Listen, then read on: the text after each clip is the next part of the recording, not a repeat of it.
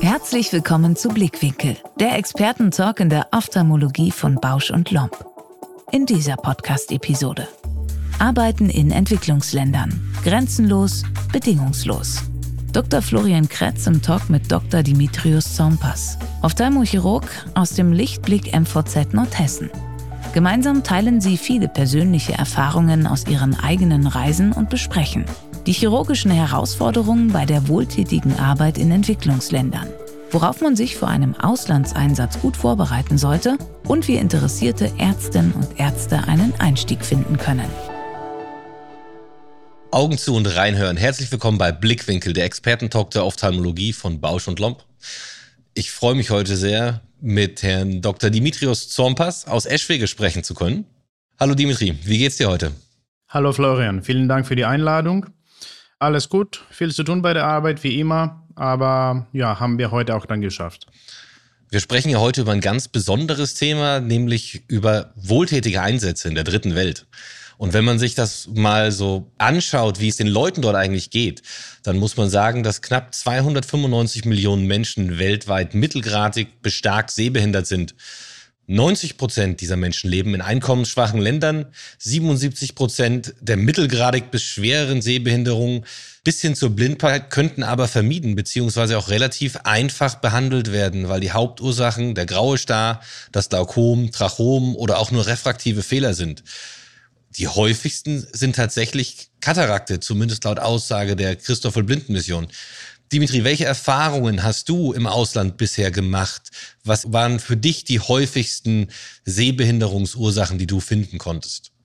Genau, das ist richtig. Genau die Zahlen kenne ich natürlich nicht, aber aus meiner Erfahrung dann mit Afrika, Ruanda und Indien stimme ich natürlich auch zu, dass Katarakt an erster Stelle dann steht, auch danach Glaukom und natürlich Trachom und solche infektiöse Krankheiten auch dann dafür zuständig sind, dass die Leute dann ihr Augenlicht dann verlieren.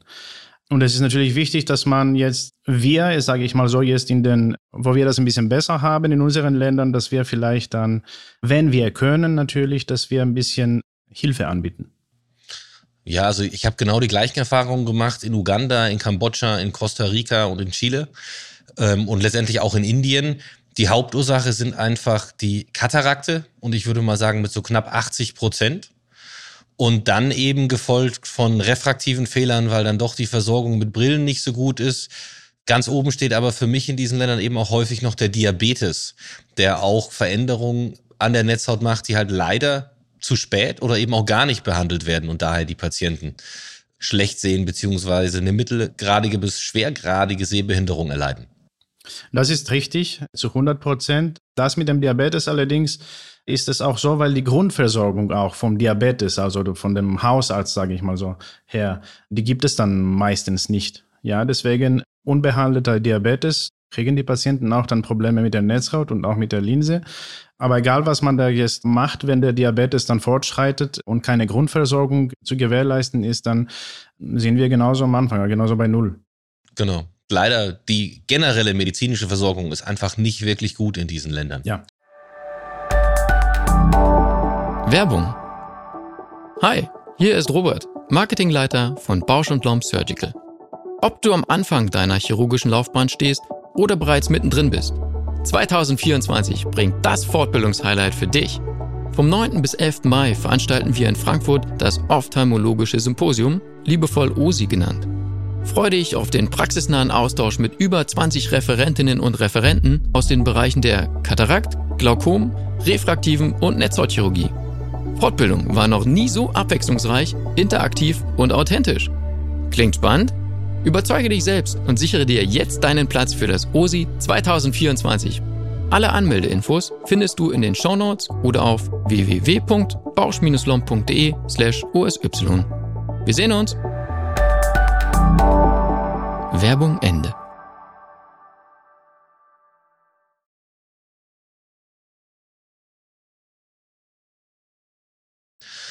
Wenn man jetzt sich so die einzelnen Projekte anguckt, auch die Projekte, in denen du mitgearbeitet hast bisher, wie sieht die Unterstützung und die Versorgung vor Ort letztendlich aus? Also gerade eben auch in Bezug auf finanzielle Mittel, Materialien, Fachpersonal vor Ort. Also ist überhaupt was da, um das nachhaltig zu gestalten?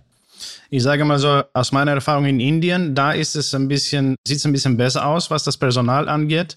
Da kann man jetzt Au-pair-Schwestern dann ausleihen aus anderen Kliniken und man kann mit denen arbeiten. In Ruanda ist es ein bisschen schwieriger, weil da überhaupt gar kein Personal dann vorhanden ist.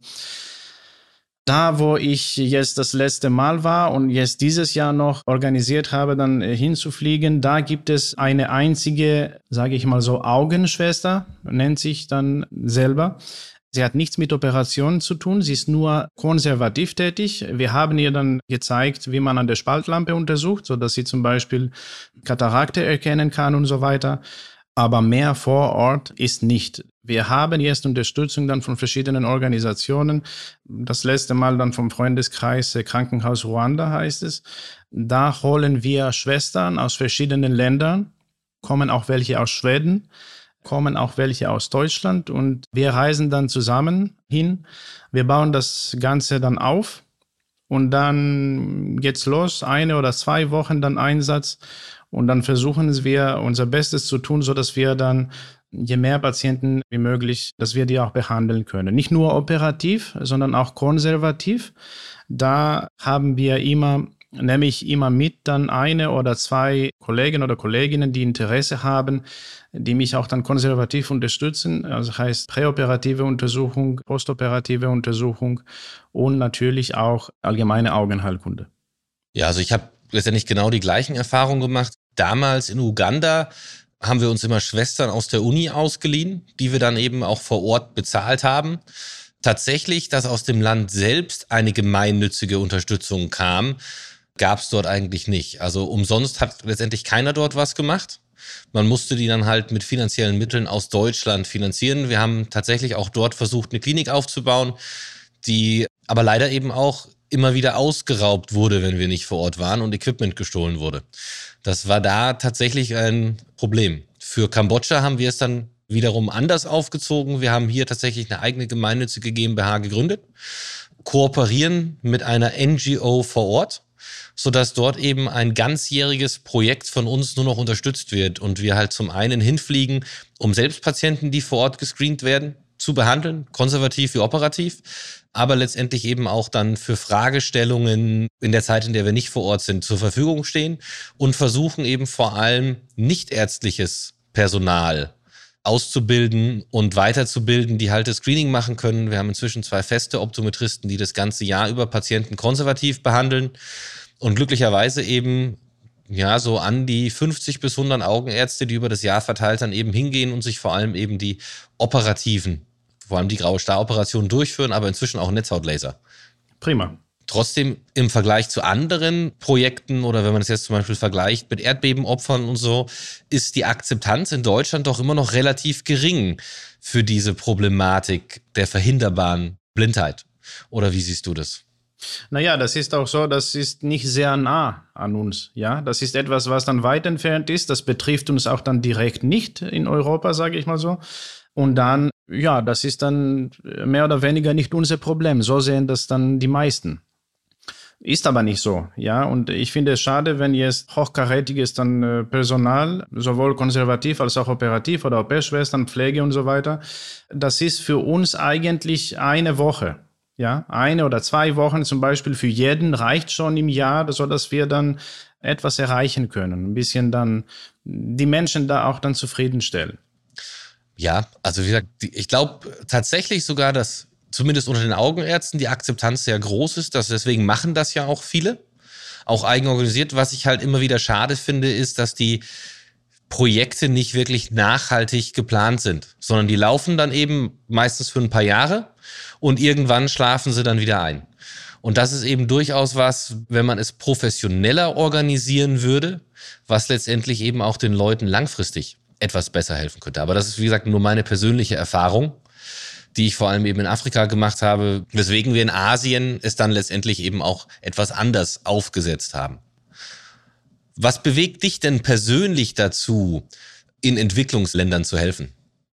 Ja, das ist jetzt eine sehr gute Frage. Ich wollte das immer machen.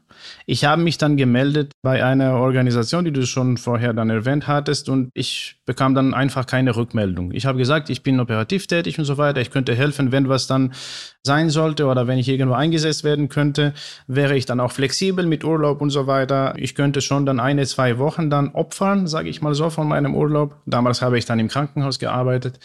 Ich bekam einfach keine Rückmeldung. Und durch Zufall, ich war dann in Schweden, in Uppsala, bei einem Kollegen und Freund von mir, bei Ulrich Spandau. Und der hat mich dann gefragt, als ich da war, als ich da hospitiert habe in seiner Klinik, ob ich dann ihn ersetzen könnte. Weil er da was macht in Ruanda, mehrere Ärzte und so weiter. Und da habe ich gesagt, ja, sehr gerne. Und so hat es dann ungefähr angefangen. Aber Hintergrund ist natürlich immer, dass ich wollte immer was ehrenamtlich dann machen. Ich weiß nicht, wie es für dich ist, aber es macht mir einfach Freude, ja, das Leben anderer dann leichter und besser zu machen, etwas Gutes zu tun, ohne dass ich was verlange nachher, ja, ohne eine Vergütung, sage ich mal so, äh, finde ich schon eine gute Sache. Und wenn ich das machen kann und wenn ich mir das leisten kann, in Anführungsstrichen, dann äh, mache ich das doch. Ja, also geht mir tatsächlich genauso. Ich habe das erste Mal war ich damals in Chile. Da ist eine Bekannte von mir Augenärztin und der Vater ist auch dort Augenarzt und die machen neben ihrer normalen Versorgung eben auch quasi die Versorgung von Bedürftigen und bin dort mitgegangen und ich fand das schön. Und das Schöne an der Augenheilkunde ist ja tatsächlich, dass man durch relativ einfache operative Eingriffe oder Behandlungen für den individuellen Patienten einen ganz großen Mehrwert herausholen kann. Und ja, so kam ich dann letztendlich eben auch zu dem Projekt in Uganda, dass wir dort operiert haben. Und es ist halt einfach schön. Du machst bei dem Patienten am nächsten Tag den Verband ab, wenn er überhaupt einen hat und er sieht. Ganz genau. Und er sieht halt tatsächlich deutlich mehr, als er vorher gesehen hat. Und das sind nicht immer alte Leute. Das sind tatsächlich eben auch Leute, die könnten noch im Berufsleben stehen. Ja. Dem man dann doch einfach Lebensqualität und Hilfe mit zurückgibt. Und das war für mich einfach der Grund, warum ich gesagt habe, okay, ich möchte das auch weiterhin tun und weswegen wir dann auch die gemeinnützige GmbH gegründet haben und es tatsächlich eben ein fester Bestandteil unserer Arbeit geworden ist. Also auch alle unsere Mitarbeiter, bei uns gibt es keine Trinkgeldkassen. Bei uns fließt letztendlich alles auch von den anderen nichtärztlichen Mitarbeitern, was die vom Patienten kriegen, in diese gemeinnützige GmbH. Und wir haben tatsächlich eben auch ein paar Dauerspender, die quasi einen Dauerauftrag haben, mit dem sie dieses Projekt monatlich finanzieren. Das ist eben tatsächlich auch schön zu sehen. Und einfach was zurückzugeben, ist auch eine tolle Sache. Ja. Wenn du dir jetzt die Projekte, das, was du machst, im Moment anschaust, wie sind eure Voraussetzungen vor Ort? Also habt ihr alles, ist es wie eine Klinik in Deutschland oder ist es auch viel Improvisation? Ja, also ich dachte auch am Anfang, ja, das erste Mal, ja, das kriege ich hin, ist kein Problem. Es wurde mir natürlich gesagt, ja, das Mikroskop ist nicht so ganz neu, die Vakuummaschine ist nicht so ganz neu. Ich dachte, ja, wie schlimm kann es denn sein, ja? Bis ich dann natürlich auch vor Ort war. Und ich das dann auch erleben musste. Das war jetzt eine ganz alte Spaltlampe von Zeiss, glaube ich, von den 80er Jahren. Das war so wie eine Stelllampe, was wir jetzt im Wohnzimmer haben. Ja, das, mehr war das nicht. Und ich muss dann schon sagen, dass wir jetzt ein bisschen verwöhnt sind jetzt in Deutschland. Ja, wir haben die besten Geräte, die besten Mikroskope. Wir wollen immer das Beste haben und so weiter. Aber man muss jetzt bei solchen Einsätzen auch flexibel sein. Ja, weil das ist nichts für Anfänger. Man muss schon ein paar tausend an Operationen gemacht haben, so dass man sagt, okay, ich traue mir das zu und ich fahre hin allein. Und egal was ist, ich muss das irgendwie dann hinbekommen. Ja, also das ist da ganz spartanisch. Und das Problem ist, wir hatten auch eine bessere Maschine gehabt und natürlich, wenn kein Augenarzt da ist und keiner äh, aufpasst, die wurde dann einfach geklaut. Die haben da jetzt die Leute gesehen, da ist ein Monitor dann drauf, es muss dann was Besonderes sein, dann klauen wir das und beim nächsten Einsatz war das nicht mehr da.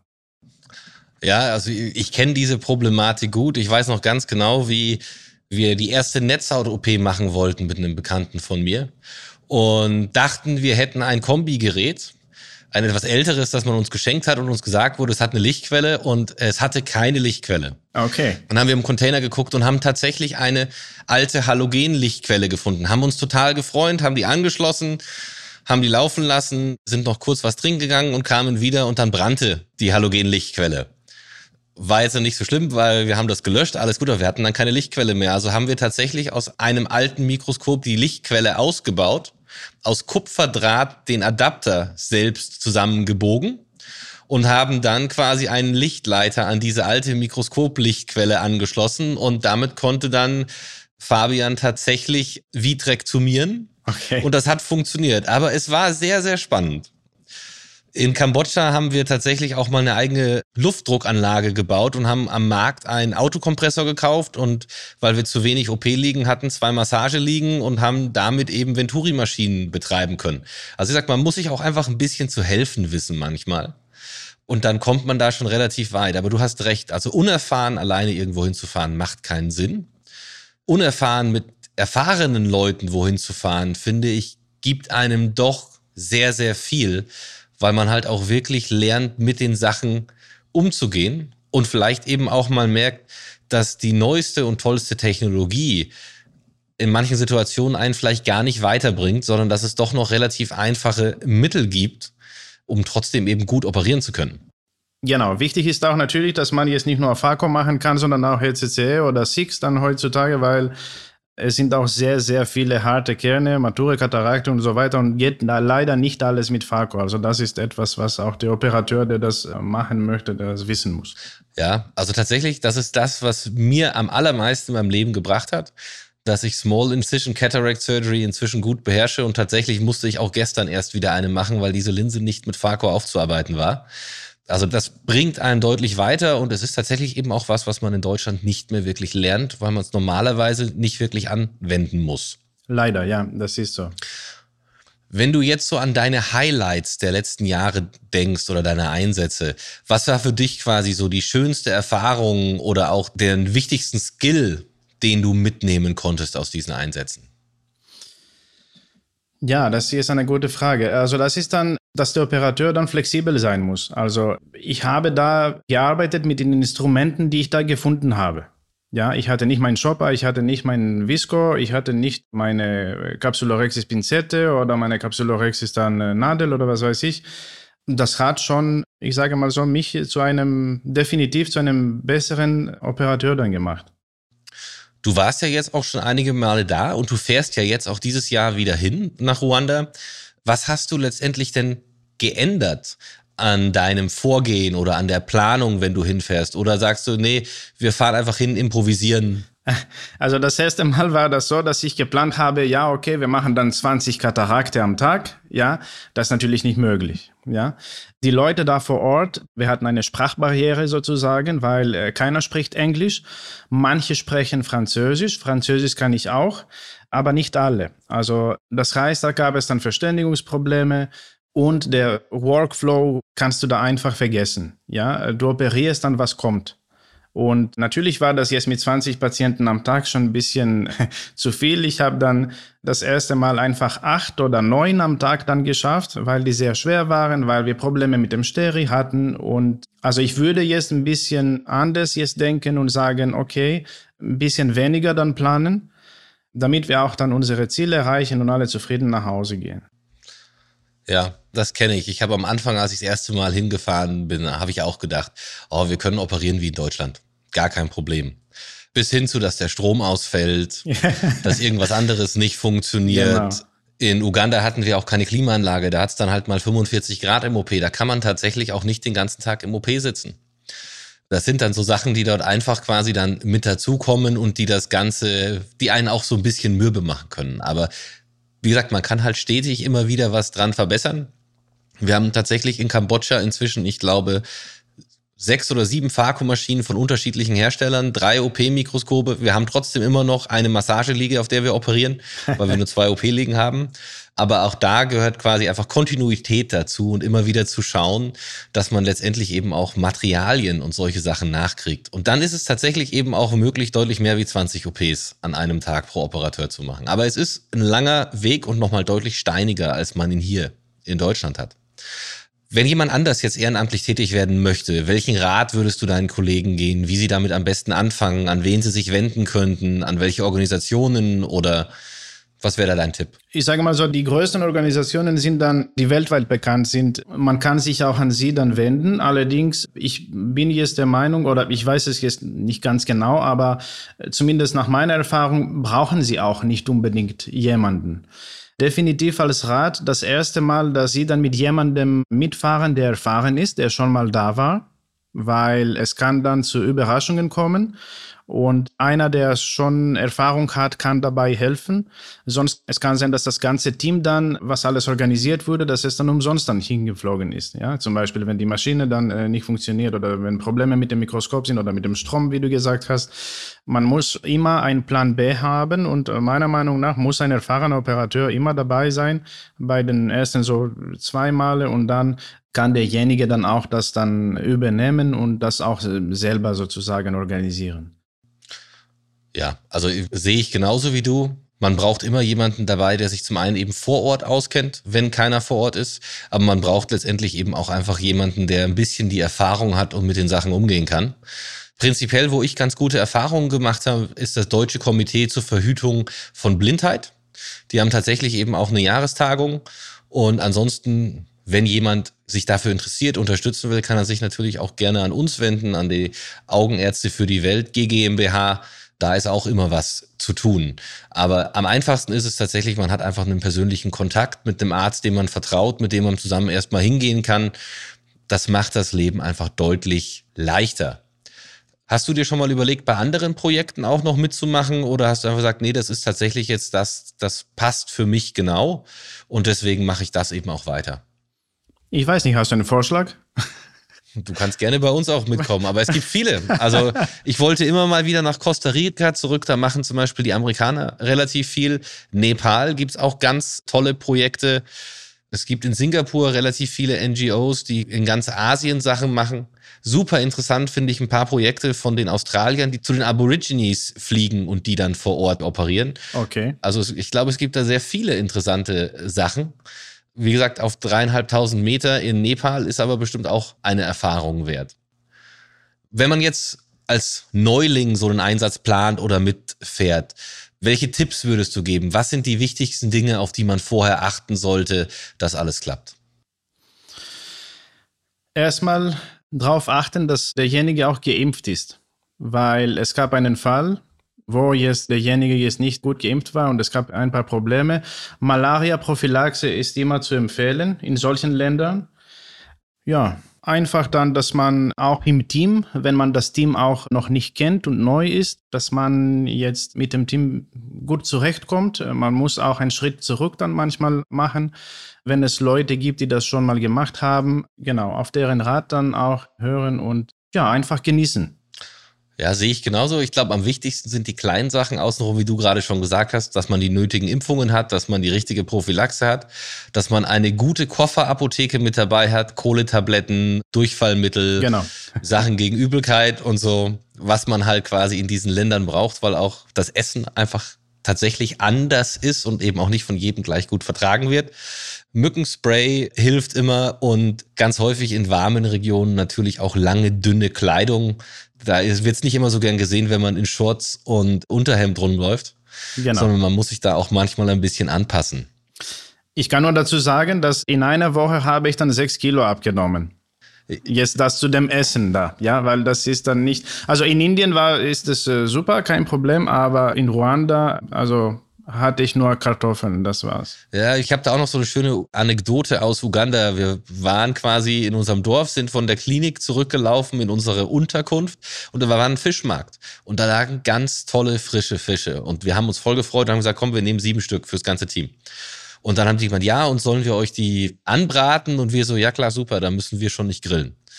Ja, und dann kamen wir 20 Minuten später, um die Fische abzuholen. Und dann waren die Fische, ich glaube, fünffach frittiert und du hättest damit auch einen Nagel in die Wand schlagen können.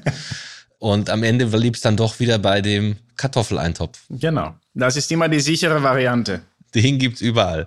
Fällt dir noch ein schönes Erlebnis ein, was du unseren Zuhörern mitgeben kannst?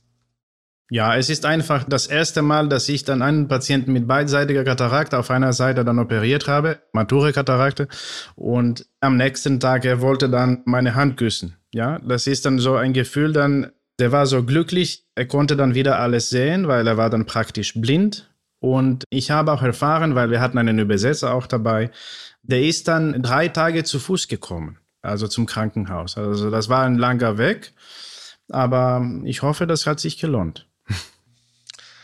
Ja, nee, das sind tatsächlich die schönsten Erlebnisse. Also ich kann mich an eine ja, ältere Dame Mitte 60 erinnern, die ich operiert habe. Und die schlafen ja dann tatsächlich teilweise eben auch vor der Klinik die Nacht, weil sie eben weite Wege haben. Und wir haben die am nächsten Tag nachkontrolliert. Und sie konnte wieder sehen. Und sie hatte in Kambodscha essen die dann eben meistens nur Reis, Reis ohne irgendwas. Und sie hat dann tatsächlich ihre Reisschüssel eben bekommen und kam dann mit der Reisschüssel nochmal zu mir und wollte mir quasi ihre einzige Schüssel Reis schenken. Wow, okay. Und ja. das war für mich eben auch ein Erlebnis, das ich so aus Deutschland gar nicht kannte.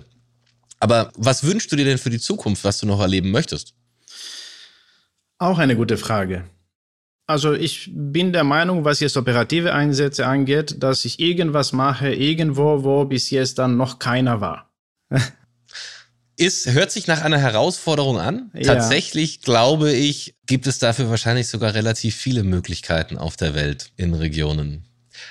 Tatsächlich mein größter Wunsch ist, ich würde mir wünschen, dass das deutsche Gesundheitssystem auch von diesen Einsätzen lernt und wieder einige Sachen adaptiert und alle Normen, die wir hier haben, vielleicht nochmal überdenkt und schaut, was ist denn tatsächlich für die Patienten notwendig und was macht das Ganze eben auch einfach funktioneller und auch kostensparender für am Ende immer den Patienten selbst, weil der zahlt ja seine Krankenkassenbeiträge. Richtig. Also das wäre tatsächlich einer meiner größten Wünsche und der andere weltweit gesehen, dass man das Ausbildungssystem in der Ophthalmologie einheitlicher gestaltet und damit letztendlich eben auch die Zulassungen einheitlicher gestaltet, weil man kann gar nicht in jedem Land helfen. Weil wenn du keine Registrierung kriegst, weil dein deutscher Facharzt nicht anerkannt ist oder deine OP-Zahlen nicht genügend dokumentiert sind, wie die das möchten, dann lassen die dich einfach nicht zu. Ja, solche bürokratische Themen gibt es dann natürlich immer, ja, du hast auch recht, ja. Gibt es von dir noch irgendeinen Tipp oder irgendetwas, wie, was sich verändern könnte in der Zukunft, damit solche Projekte besser funktionieren oder die Augenheilkunde weltweit sich einfach auch noch besser etablieren kann und weiter verteilt werden kann, auch an die Leute, die im Moment eben keinen Zugang dazu haben? Ich glaube, es wird immer noch an solchen Ländern dann einen Arztmangel geben. Nicht nur Augen, sondern auch generell, ja. Das ist ein strukturelles Problem dann in solchen Ländern. Ich glaube, dieses Problem wird es immer geben. Ob es da jetzt besser organisiert werden kann, das muss auch von den Leuten da vor Ort, dann von den Einheimischen auch unterstützt werden. Was auch natürlich meiner Erfahrung nach bis jetzt, da wo ich war, dann ist auch der Fall. Ja, also die unterstützen uns immer mit Berufserlaubnissen, temporäre natürlich, wir helfen ihnen und die sehen das ein und die helfen uns natürlich auch. Aber es wäre natürlich besser, ich kenne jetzt nur ein Beispiel bis jetzt von einem Arzt, der in Kigali in Ruanda ist. Er hat eine Klinik aufgemacht. Der kommt aus der Schweiz ja, das ist jetzt kein Entwicklungsland. ja, und er hat trotzdem da dann alles aufgegeben und er hat dann was Neues angefangen, da in der Hauptstadt von Ruanda. Und der ist auch damit glücklich. Das wäre zum Beispiel auch ein Fall, wo ich sage, Hut ab. Aber man muss es auch dann mögen. Und er hat natürlich auch, weil er ist auch ein Netzhautoperateur, hatte natürlich auch die ganze operative Behandlung von allen Patienten da. Er hat dann ihr Leben dann geändert, weil vorher gab es keinen. Ja, es gab null. Manche können dann davon vielleicht inspiriert werden und das Gleiche machen. Oder so wie wir das dann machen, dass man einfach ab und zu dann unterstützt. Und wenn natürlich auch dahinter eine größere Organisation steht, dann kann es natürlich auch regelmäßiger und noch professioneller dann organisiert werden. Ja, also mein größter Wunsch wäre tatsächlich, dass die Fachgesellschaften sich auf internationaler Ebene mehr zusammenschließen und dass man letztendlich eben auch guckt, dass man über diese Fachgesellschaften das Wissen besser verteilt und damit letztendlich eben auch in solchen Ländern die Versorgungslücke besser schließen kann. Und ich glaube, das betrifft tatsächlich, wie du gesagt hast, nicht nur die Augenheilkunde, sondern eigentlich alle Fachbereiche. Als Mediziner ist man ja dann doch in diesem Bereich zumindest eher staatenlos so dass man eigentlich sich dort relativ gut vernetzen könnte. Ganz genau. Hm. Dimitri, vielen lieben Dank. Ich glaube, wir hatten eine sehr spannende Episode über die Möglichkeiten, aber letztendlich auch über die Challenges, die sich einem stellen, solche Projekte durchzuführen. Und trotzdem, ich kann nur jedem Augenarzt, egal ob konservativ oder operativ, empfehlen, das mal zu machen, weil die Erfahrung, die man dort gewinnt, ist einfach enorm. Und deswegen sollte man das tatsächlich in seinem Berufsleben auch nicht auslassen. Stimme ich zu, ja. Und damit können alle wieder die Augen aufmachen und wir freuen uns auf die nächste Episode von Blickwinkel, der Expertentalk der Ophthalmologie von Bausch und Lomb. Das war eine weitere Folge von Blickwinkel, dem Expertentalk der Ophthalmologie von Bausch und Lomb. Abonniert den Podcast und empfehlt uns weiter. Sendet Feedback an blickwinkel@bausch.com. Bis zum nächsten Mal.